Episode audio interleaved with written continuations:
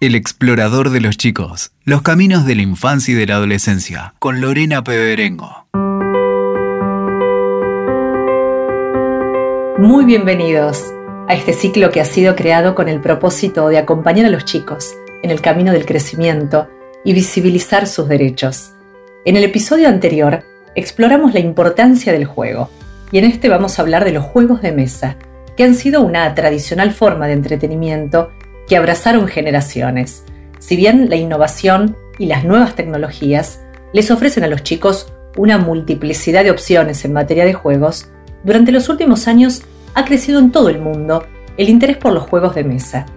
En encuentros con amigos, en reuniones familiares, como en los recreos de la escuela, los juegos de mesa son nuevamente protagonistas.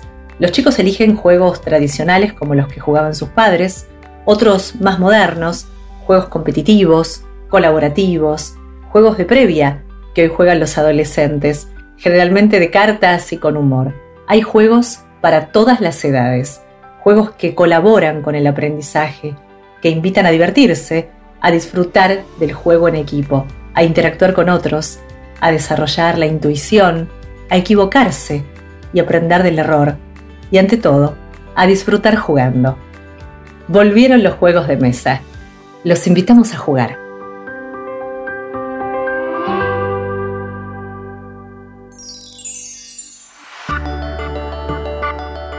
En este episodio, invitamos a jugar a Candela, que tiene 10 años, a Nahuel que transita los 18, a Carlos que es especialista en juegos de mesa, y Ariel, quien es referente en tiempo libre y recreación. Me gustan los juegos de mesa porque es un pasatiempo divertido en familia y te ayuda a despertar la curiosidad y la inteligencia. Soy Candela, tengo 10 años y descubrí los juegos de mesa a los 5 y mi juego favorito o el primero que jugué fue el Phantom Blitz y el Camarero. Todavía los tenemos porque son divertidos y nos gusta jugarlos. Candela Solís cursa quinto grado de la escuela primaria. Le gusta leer, patinar y pintar. Descubrió en su casa los juegos de mesa desde pequeña y desde entonces no deja de jugar. Asegura que le gustan porque son divertidos y porque hay algunos que la hacen pensar.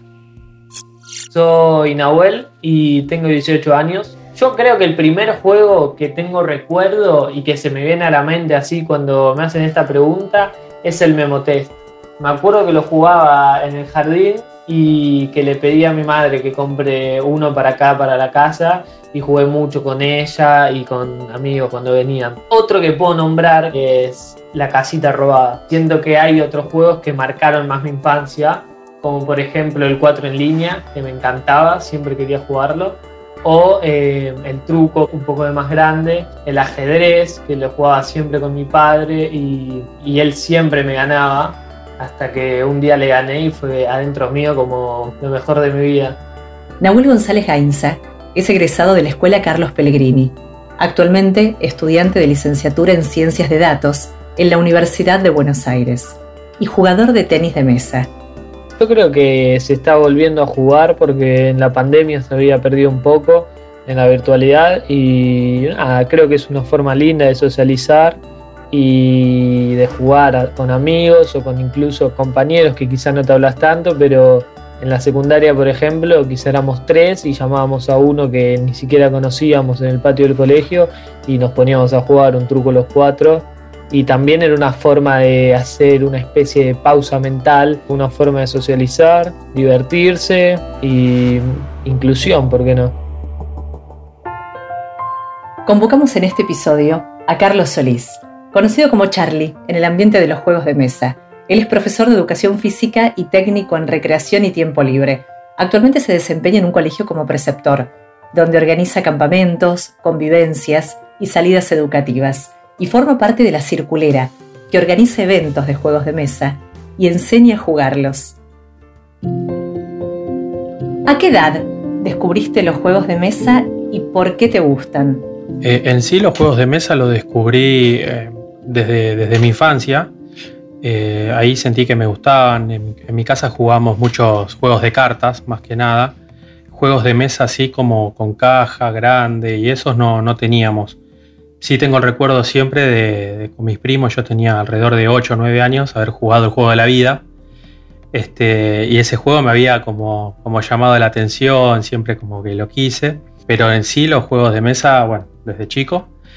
Y les volví a encontrar el gusto eh, hace más o menos más de 10 años, 11 años, que empecé a estudiar una carrera, que fui a un evento de juegos de mesa y ahí los volví a descubrir como otra forma de juego, de, juego que, no eran los convencionales, que no eran los comerciales.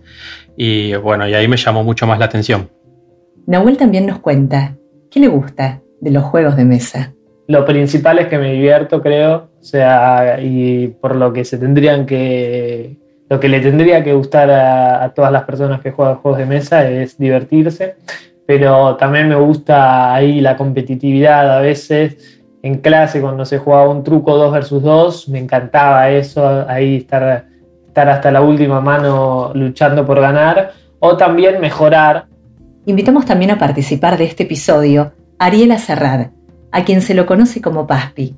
Nació en Argentina, pero desde el 2017 vive en Israel. Trabajó como coordinador de grupos juveniles e infantiles desde los 16 años. Ariel estudió la Tecnicatura en Tiempo Libre y Recreación en Argentina y trabaja en capacitación de coordinadores de movimientos juveniles de distintos lugares del mundo. Podría decirte que seguro a los 3-4 años ya estaba jugando juegos de mesa con mi hermano mayor, con mi mamá y con mi papá. En mi casa siempre hubo juegos, siempre hubo juegos también de computadora, ya que yo nací con la existencia de computadora en mi casa debido al trabajo de mi madre. Pero desde chico también fue muy importante en mi casa que haya juegos de mesa. Que estén desde ese lugar, era como el espacio donde teníamos más interacción y jugábamos y siempre había un desafío de jugar conmigo, con mi hermano, con mis papás a distintos juegos que nos iban enseñando y nos permitían una interacción más humana entre nosotros. Yo creo que eso hizo que me puedan gustar más, que me acerque mucho y tenga un amor hacia los juegos de mesa, ya que siempre en casos de vacaciones familiares, reuniones, noches, estaba la opción de sentarnos a jugar algo, distintos juegos, ya sea con cartas, ya sea con fichas, tableros o distintos métodos, nos juntábamos a jugar juegos de mesa y es algo que me quedó desde chico como el espacio de, interacción distinto. Hasta hoy en día cuando me junto por veces con mi hermano de grandes en su casa o en mi casa, a veces jugamos algunos juegos de mesa en lugar de quizás estar usando los teléfonos o simplemente sentarnos a hablar. Hablamos todo mediante algunos juegos, por lo general hoy en día más eh, juegos backgammon o juegos de ese estilo, pero también a veces juegos de cartas o interacciones distintas. ¿Qué juegos volvieron, entendés, a jugar los chicos de aquellos que jugábamos nosotros tal vez en los años 80, 90? Eh, en sí los juegos que me parece que están como volviendo son los, tradicionales. Eh, a veces me gusta entrar a jugueterías así porque sí, eh, y se ve que los chicos siempre agarran los juegos como este, el juego de la vida, o, el Monopoly, o, un TEG, pero la realidad es que creo que están volviendo como esos juegos así más de caja, pero más que, más que por ellos, por la gente, por los adultos, ¿no? Que se lo llevan y lo, inculcan nuevamente. Eh, por otra parte, yo trabajo en un colegio y también veo que, bueno, el uno, que es el, más convencional tal vez de todos los juegos de mesa que, que, hay, eh, entre, entre chicos más que nada, eh, es un juego que se llevan habitualmente en una mochila y lo pueden jugar en, el colegio. ¿Y qué tipo de juegos hoy eligen los chicos? Son los, los juegos competitivos. Porque justamente eso, hay que, alguien tiene que ganar. alguien tiene que, que bueno, que obtener más dinero o que llegar más rápido a la línea de meta, son los, los competitivos. Me gustan los juegos competitivos porque mm, prefiero jugar por mi cuenta y tener un ganador. ¿Y cuáles son los juegos más solicitados hoy por los chicos? Y es, difícil esta pregunta porque, bueno, yo te puedo hablar un poco por lo que veo en las cuando voy en estas incursiones a las jugueterías o tal vez por mis eventos de juego. En los eventos de juego eh, que, armamos con la circulera, vamos a encontrar eh, que agarran eh, en principio juegos grandotes que llaman la atención y capaz que no sean para la edad de ellos, pero bueno, le llamó la atención y a veces hacemos que lo jueguen, como que vayan intentándolo, pero no con las reglas eh, del, reglamento, ¿no? Yo los voy haciendo como mover las piezas o, que tiren los dados y que muevan, no sé, lo que les salga, ni, siquiera lo que, lo que dice en el dado. Pero si, si vas a la juguetería, sí, tal vez los juegos de carta o tal vez transportables, o incluso, bueno, los que ven en la tele, ¿no? Que tenés los que, bueno, el, del que rompe el hielo, el de, el, ¿cómo se llama? El que hay que agarrar las pulguitas de la cama, pero sí, más que, más que eso, o juguetes van a, van a elegir. Los chicos también sumaron su voz. A mí el juego que más me gusta jugar es el camarero y trata de que vos tenés los platos en la mesa, los tenés que ir sirviendo correctamente acordando, acordándote de que habían pedido. Y gana quien tenga más platos servidos, pocas quejas o ninguna. Mi juego favorito yo considero que es el TEG, de hace bastante. A mí siempre me gustó eso de estrategia, de táctica y de, y de tener que estar concentrado jugándolo y los cuatro concentrados. A mí no me gusta eso de cuando uno se pone a jugar al truco y uno está con el celu. No, para mí el TEG, si te pones a jugarlo, tienen que estar los cuatro, o los cinco, o los seis, los que estén jugando en sintonía y se tienen que haber juntado a jugar al TEG. No como el truco que puedes estar en una juntada y sale un truco, que también me encanta el truco, ¿eh? pero el TEG tiene esa exclusividad de que te juntás a jugarlo. Y Carlos, ¿hay algún juego de mesa que la tecnología crees que no ha logrado reemplazar? Eh, no, la verdad que no, no creo. Obviamente salvando las distancias, ¿no? Pero hay juegos basados en videojuegos o hay incluso juegos basados en películas o en series que, bueno, son distintos porque tienen otra, otra mecánica de juego, ¿no? Eh, tal vez en un juego virtual o en un juego de en un videojuego eh, uno va en primera persona, tal vez, o, bueno, uno puede hacer cosas como tal vez disparar como más en, modo real, tal vez cosas esas, pero hay juegos de mesa que están basados en, juegos de, video que, son reaplicables y están bastante buenos. Sí, la verdad que considero que se pueden llegar a reemplazar, obviamente no todos, pero se pueden llegar a reemplazar. Ok, quizás acá puedo ser un poco pragmático a la situación y ir en contra de lo que mucha gente cree, pero a mi entender, ningún juego de mesa que implique dos personas hacia arriba pudo ser reemplazado por la tecnología. Y por algo que para mí es muy sencillo, porque un juego individual es cierto que uno puede jugarlo como sea, donde sea, hablamos de un solitario con cartas blancas quizás, o juegos como el uno solo o juegos de lógica de mesa, pero cuando hablamos de juegos que requieren de dos personas hacia arriba, estamos hablando de juegos que también hay un, factor muy importante que es el factor humano. Cuando hablamos del factor humano no hablamos solo de que haya otra persona, porque puedo jugar con otra persona en un espacio tecnológico, un juego, pero el factor humano también hablamos de cómo yo genero una inteligencia emocional y un desarrollo distinto del juego, percibiendo a las otras personas, hablando, tratando de convencerlas, tratando de alterar el juego del otro y confundirlo durante el juego, que en la tecnología no se puede porque todo esto es silenciable, porque todo esto es cambiable y no necesariamente tengo que ver a la otra persona cuando juega. Cuando la otra persona está enfrente mío, me genera un cambio distinto en la realidad que yo tengo que percibir las situaciones que van sucediendo. Así como cuando yo estoy en la calle en una situación real, el haber jugado juegos de mesa y haber comprendido las leyes y entender cómo me tengo que manejar con esos juegos, esas reglas y esas funcionalidades, me hacen que fuera en la realidad del mundo, no del juego, yo tengo una comprensión sobre los, eh, las leyes y las percepciones que tengo que tener. Al no tener una persona enfrente, yo muchas veces puedo estar engañando o haciendo trampas sobre el sistema sin ningún control o ningún castigo al respecto. Que la persona que está enfrente sí me hace un freno de eso, así como también yo puedo jugar en la parte humana y tratar de afectar lo que está haciendo mi rival en el juego, que de manera más difícil hacerlo con tecnología. Ahora, el juego de mesa se comparte entre distintas generaciones, ¿no? Y ese es uno de los más grandes atractivos. ¿Qué edades comparten hoy los juegos de mesa? ¿Qué observas sucede en estos eventos que organizas? En los eventos que organizo eh, me ha pasado eh, que hay gente que comparte con chicos que tienen tal vez de... La mayoría de los juegos, para, como para paréntesis, la mayoría de los juegos van desde 6 en adelante.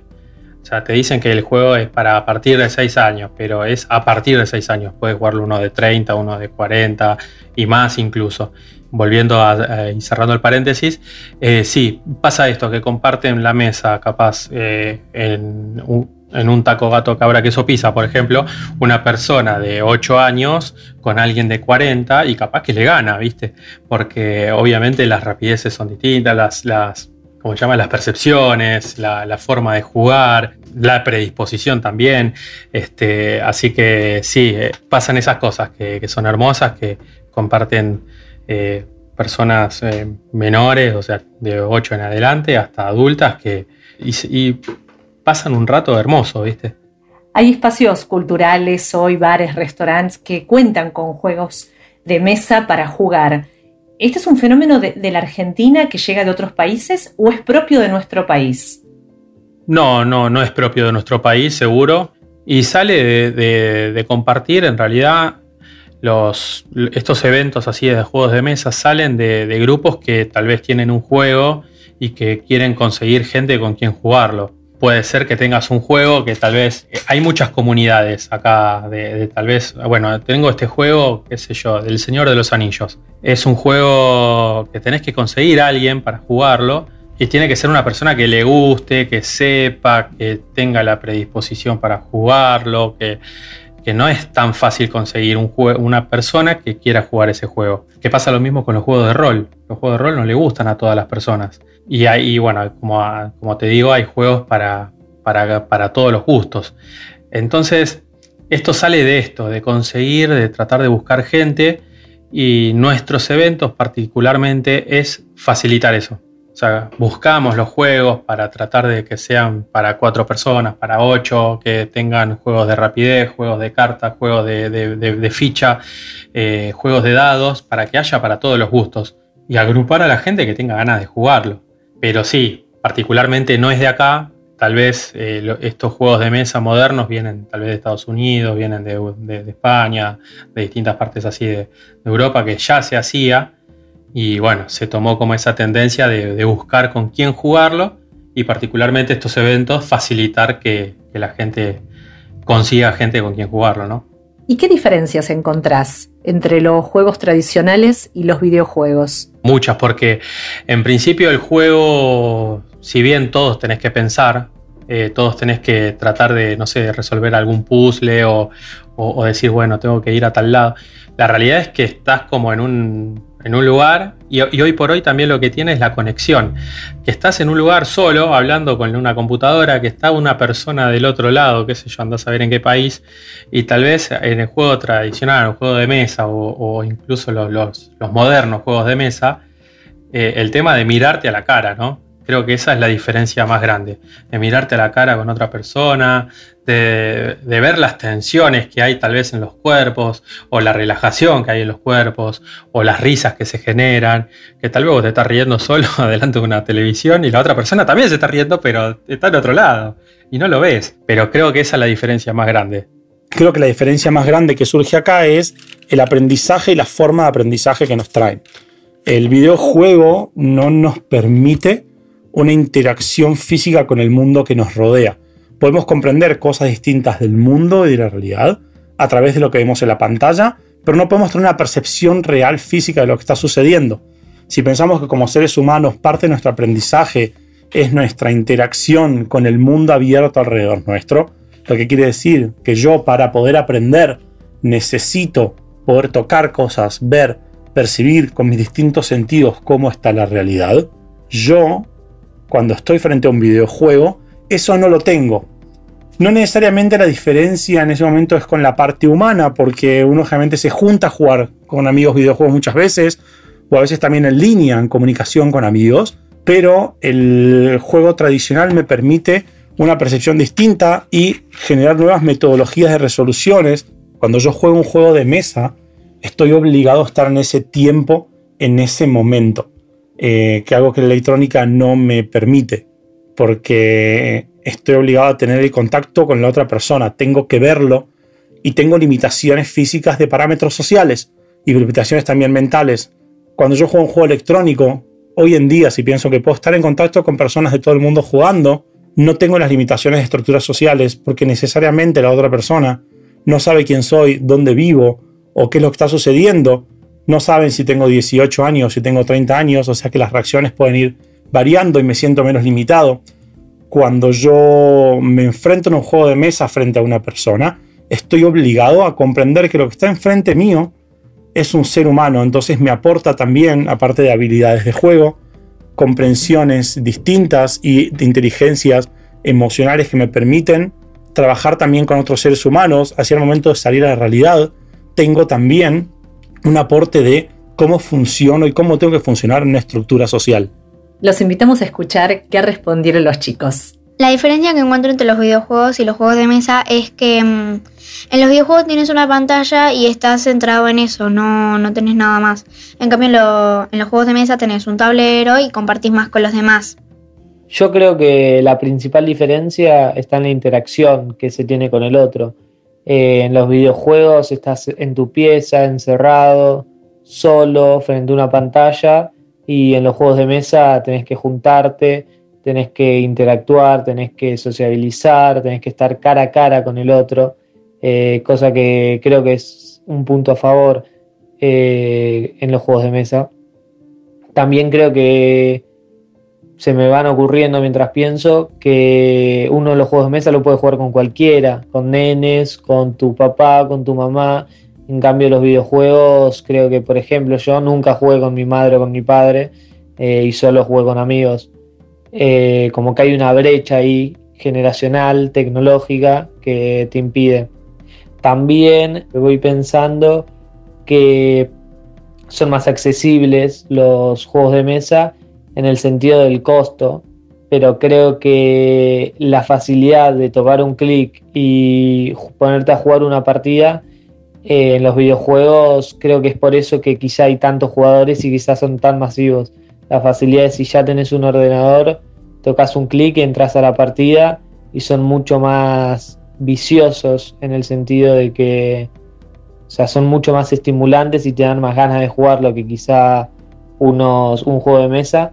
Pero aún así yo pienso que los momentos que, por ejemplo, se me ocurren cuando nos empezamos a tentar con amigos en juntadas jugando algún juego de mesa, no ocurren con los videojuegos.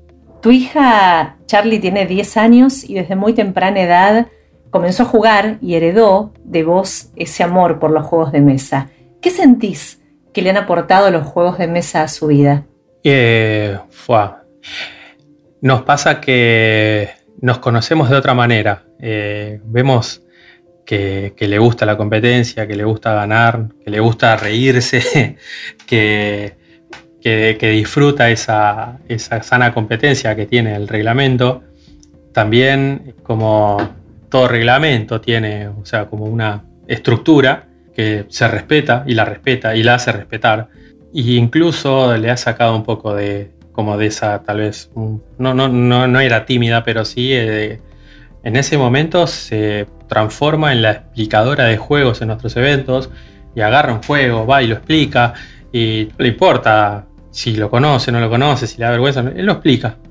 Este, e incluso muchas veces es, bueno, y ya que está, como falta un jugador, lo juego. Este, entonces, esa como caradurez, entre comillas, de, ofrecerse a jugar con gente que no conoce. Y eso está, está buenísimo. Y la verdad es que la lógica que, que, te generan los juegos, la estrategia que trata de generar también cada juego de mesa, eso la hizo tal vez un, a la hora de jugar un juego de mesa, que tal vez si el juego de mesa dice que es para 12, para 12 años en adelante o capaz 14, capaz que lo sepa jugar tranquilamente y tiene 10. Hizo conocer bastante como, como distintas formas de jugar. ¿Por qué es importante el juego? Bueno, yo acá voy a responderte desde lo que yo creo, desde mi perspectiva. Siento que el juego es importante porque nos permite una interacción y generar un pensamiento distinto, así como entender normas y pautas distintas dentro de la sociedad. Cuando yo juego, siento que distintos tipos de juegos de mesa, juegos quizás más movidos, más eh, lúdicos, no necesariamente estáticos, sentados también, me permiten cada juego aportar a un tipo de inteligencia distinta y un desarrollo distinto, permitiéndome así, de manera quizás no consciente, sino inconsciente, poder estar jugando y generando nuevas formas de pensamiento que no siempre van hacia el mismo lado. De esta manera, pensando que me ayudan a pensar distinto y a generar lateralidades al momento de buscar resoluciones, después ese tipo de lateralidades me permiten un pensamiento distinto en la vida cotidiana. ¿Qué tendencias de juego observas en los últimos años en tu trabajo con adolescentes? Si bien hay un reacercamiento a los juegos de mesa en las nuevas generaciones, los tipos de juegos cambian mucho. Nosotros ya jugábamos juegos que tenían una larga duración, una complicación muy grande en cuanto duraban. Hoy en día se buscan juegos quizás un poco más cortos, juegos que su máxima duración sea de 45 minutos, máximo una hora, para poder ir desarrollando y manejándose desde estos lugares, pero sí buscando nuevas alternativas que les permitan también a su vez crear alternativas a una realidad sobre cosas que ellos ya conocen, con mensajes y realidades políticas. ¿Qué relación hay entre el juego y las capacidades creativas? Siento que hay una relación muy grande. Primero, eh, pensando que el juego me permite trabajar distintos tipos de inteligencia, si pensamos en todo el concepto de inteligencias múltiples o múltiples formas de acercarme a formas de trabajar, el juego me permite hablar y trabajar sobre distintas de todas estas inteligencias. Entre ellos también inteligencia creativa y la creatividad, si lo pensamos como una potencialidad distintas inteligencias para cambiar la realidad o alterar lo que existe, primero tengo que entender a cómo manejarme con lo que ya hay, cómo sé lo que ya hay. Entonces, si el juego me presenta un panorama que yo tengo que resolverlo y buscar distintas estrategias para poder llegar a esas resoluciones, mi capacidad creativa después también se va a alterar a según cómo las estrategias y las formas que yo fui buscando de ir trabajando en otras situaciones y en otras realidades. La creatividad es como un músculo. Si yo no juego, si yo no la trabajo, si no la ejercito, la creatividad cada vez se vuelve más complicada. Por eso creo que es importante el hecho de jugar o buscar distintas maneras de jugar constantemente, incluyendo esto, lo que son los juegos de mesa y los juegos tradicionales o clásicos, para ir incentivando mis maneras de trabajo creativas distintas aparte de que estar todo el tiempo expuesto a creatividades de otras personas, me permite poder pensar mi propia creatividad expuesta desde donde estoy.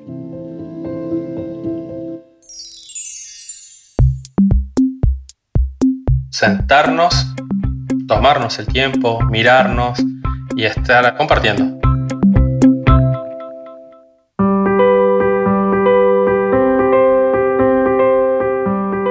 Pueden escribirnos a el explorador de los chicos gmail.com o conectarnos a través de Instagram. Allí nos encuentran con el nombre Explorador de los Chicos. Están invitados a proponernos temas que les interese que exploremos en próximos episodios. Nos reencontramos muy pronto. Hasta entonces. Escuchaste El Explorador de los Chicos. WeToker. Sumamos las partes.